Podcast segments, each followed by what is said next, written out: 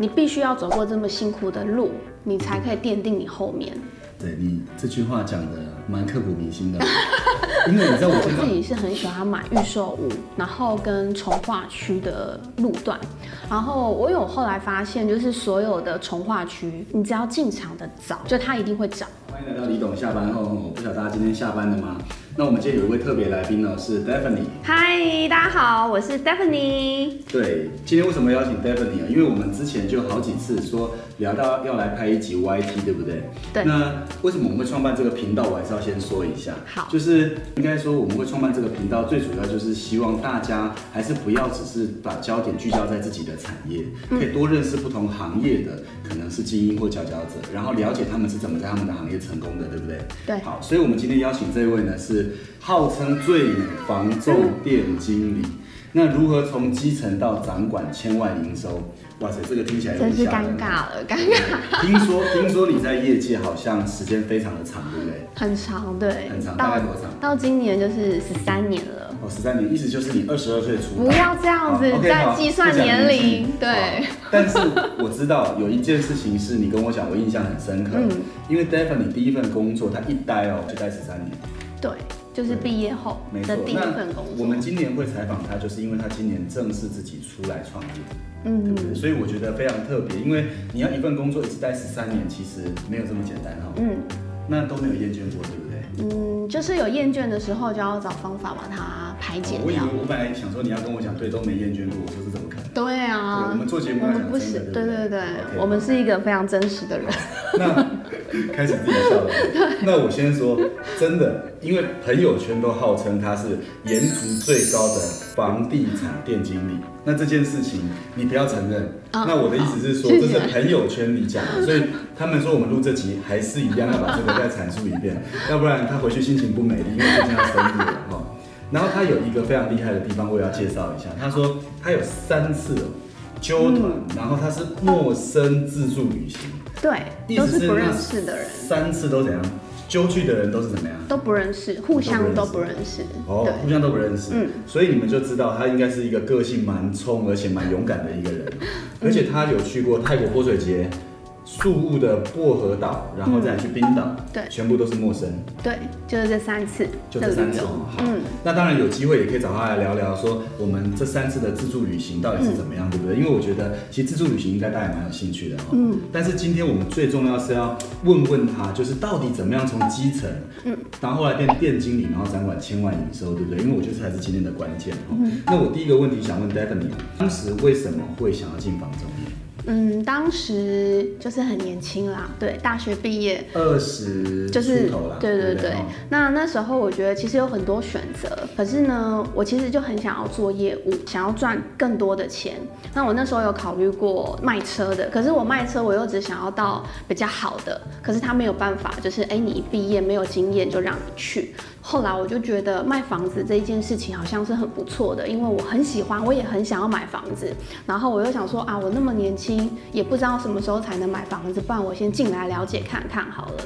对，所以当初其实是我很想要买房子，然后对房子有非常大的一个兴趣，所以我就进来。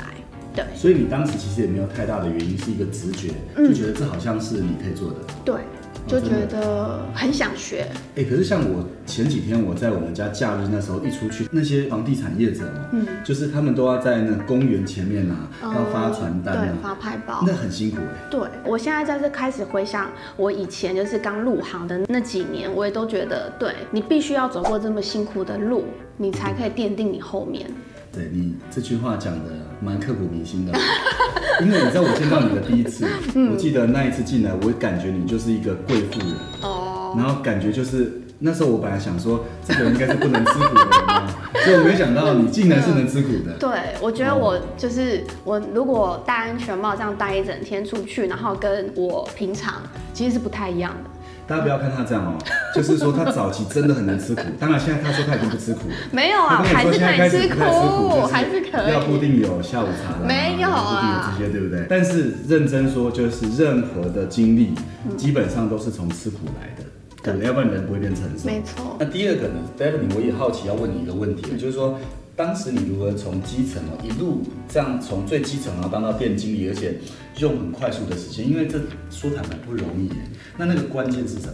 我觉得除了努力之外，应该是我自己有很多比较年轻或是新颖的想法。对，就是譬如说在派报的制作上面，我觉得我有很多的跟其他分店或是跟其他店主管他们有不一样的设计跟排版的样式。对，因为我就想要活泼一点，然后热闹一点，或是每个节庆有不一样的排版方式。然后我觉得我也很想要带给同仁，然后跟客户有一个家的感觉，就是他进来我们分店会觉得很温暖，就是他就很想要待在这边。对，那对同仁来讲，我觉得帮他们过一些小的节日啊，不管是情人节。节、圣诞节还是万圣节、真正的童节等等的，就是我们要让他都有那种小小的仪式感，然后可以从中得到一些小确幸。你说你在你们店上那时候会有很多的小点子，嗯，然后这种小点子都是你自己想出来的。对，就那你刚才说的派报，就是说你们传统要去把这些做好的文宣 D N 去发嘛，对不对？那你说这上面里面的设计什么都是你自己去发想的？对，你不喜欢跟传统一致？对，啊，怎么这么高贵？所以有一些厂商他都会觉得哦，我这些很难，对，然后因为一定有人觉得你这样是，对，很讨厌，就是要弄这些事情的嘛，对对对，但是最后效果是不错的。因为我觉得那些拿到的感觉就会很不一样啊，它不会只是一个就是哦，怎么又是防重产业的那些派报，大家都看的就是就是都一样，对，就是便便当纸。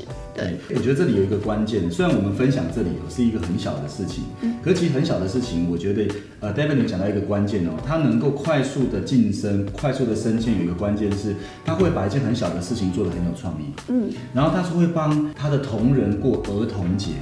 哇塞，不止儿童节，情人节，对对对，真的，嗯，哇塞，那你们就要很花心思在上面对，就是买个巧克力啦，或者是哈根达斯有时候有活动，然后我们就买过这个真的是一般人，连我自己经营公司，我都不一定会想到这么细哎。那我觉得有想到这些，真的，我觉得如果一起工作的人应该会感到蛮开心的。嗯，而且你的客户是不是你每对客户经营也有自己的一个独特的方法？比如来的客户，你们会用什么方式给客户什么感受，都不一样。对，是这样子吗？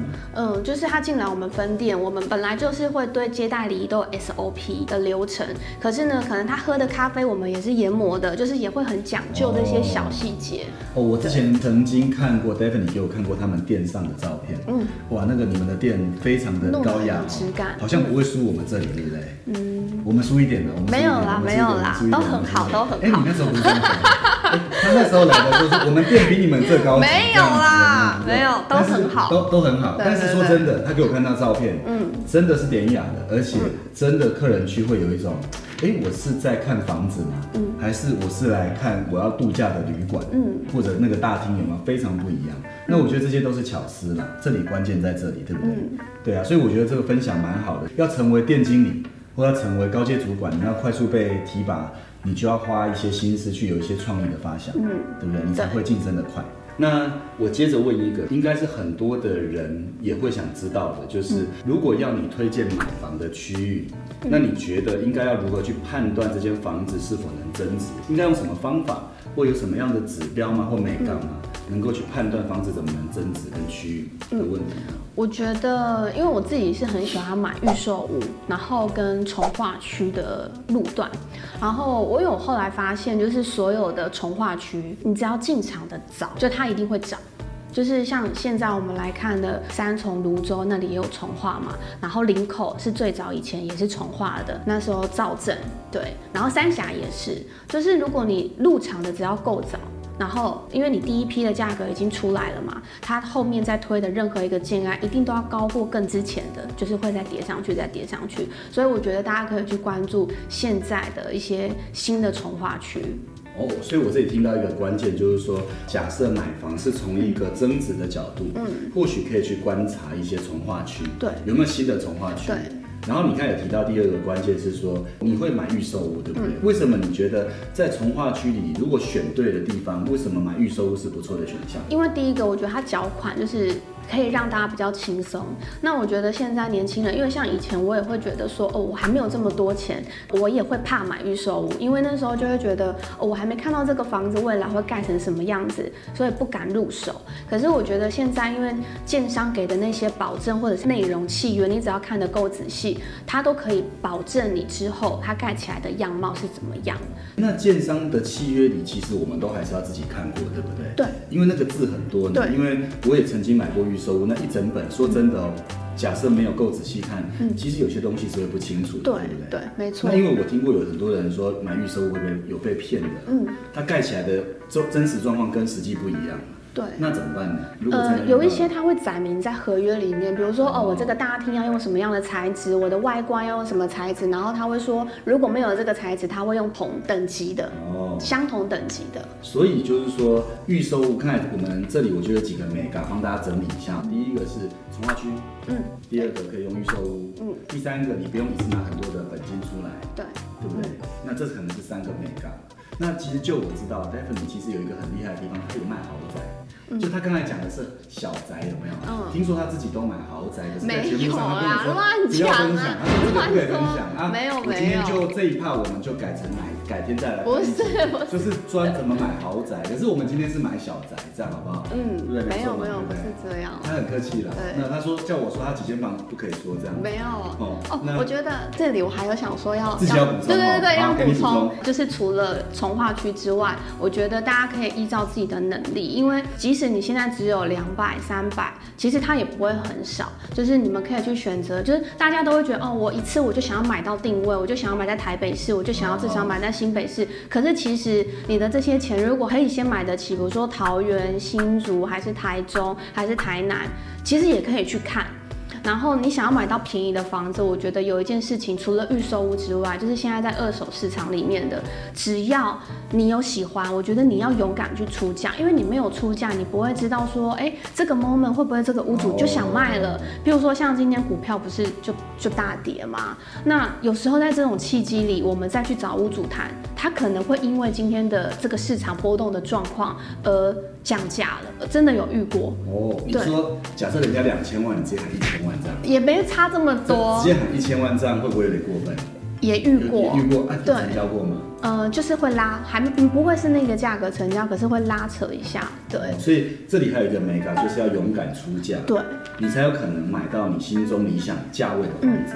就是即使房地产业者告诉你说，哎，至少要多少，或是可能要多少，但你自己心中可以设一把尺，说，哎，我觉得这个价格我如果买到了多少，你就可以买。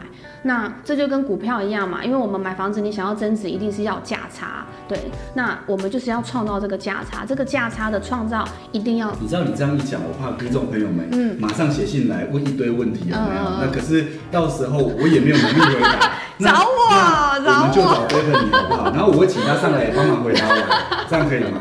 讲到卖房子，你们看眉开目笑这样子。对对对嗯好，很好。那我们讲了这些美感后，我最后有一个问题要问你，因为我相信走这条路上，你一定遇过很多困境，嗯跟挫折。那因为其实我们在学校里面，大家看我们常常去公益演讲，有没有？那我觉得在学校里面呢，年轻人毕业也会遇到很多困境。嗯那你可不可以说说你遇到最大的挫折跟谷底？那你怎么走过这些谷底的？也给我们年轻人一些建议哈。好，因为其实一路走来十三年，新人的那一段时期，我觉得那已经不算苦了。对，就直接讲最近的，就是近几年。其实去年我还在前公司的时候，我们去年一整年啊，我们大概解了至少有六个约，我忘记是六个还八个，是解约哦，就是各式各样，比如买方回买，或者是哦因为氯离子检测过高解约了，或者是还有一个更更觉得我这辈子都还没有遇到，难但被我遇到了，就是他在交屋前验屋的时候，突然厕所的钢筋裸露，就是那个石块就掉下来了，混凝土掉下来，然后看到了那个钢筋，结果买方也因为这样子要解约，然后我就突然觉得，因为你当然你一个案子的纠纷来了，我们就要一直去处理，而且这个处理的纠纷不是很快你可以马上的，可能你才刚解决完这个，哎，又马上来了，或者是好像同时有两三个又挤在一起的时候，那时候自己的心理的素质要很强大，因为就是一直被打击，一直被打击，然后尤其是那种业绩单位、绩效单位，他又很看这一些，因为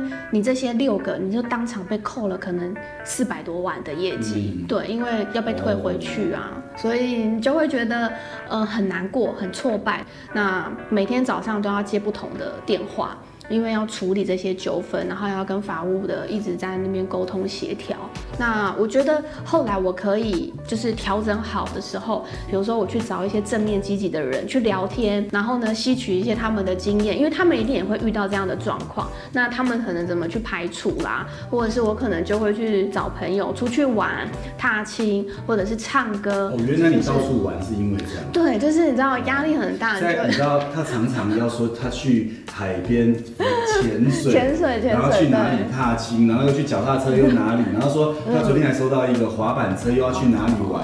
哦，原来你的这些就是你抒发压力的方式。对对，这是真的一定要抒发。我觉得每一个人应该都一样。哦，所以其实要很会工作的人也要很会玩。